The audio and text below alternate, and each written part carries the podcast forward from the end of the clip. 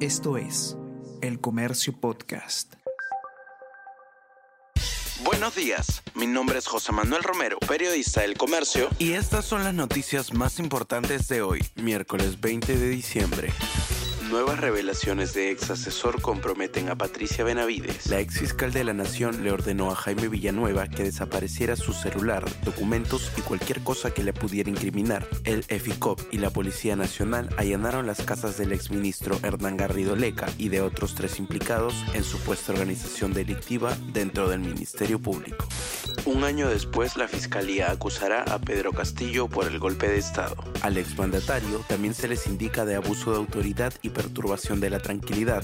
Presentarán cargos contra el expresidente y exministros Betsy Chávez, Aníbal Torres, Willy Huerta y Roberto Sánchez.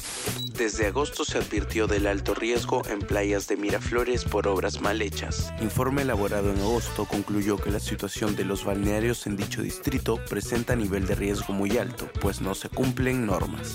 Islandia en alerta por erupción volcánica que durará hasta 10 días. La erupción se registra a unos 4 kilómetros al noreste de Grindavik, localidad que ya había sido evacuada el 10 de noviembre y se ubica a unos 40 kilómetros de la capital islandesa, Reykjavik. Aunque en un inicio el magma alcanzó 120 metros de alto, luego se redujo a 30 metros. Cristal y Melgar debutarán ante equipos bolivianos en fase previa de la Libertadores. Melgar versus Aurora en la fase 1 y Cristal ante Always Ready en la fase 2 son los cruces de los peruanos en la previa de la Libertadores. Sporting Cristal ya logró meterse en la fase de grupos desde la fase previa este 2023.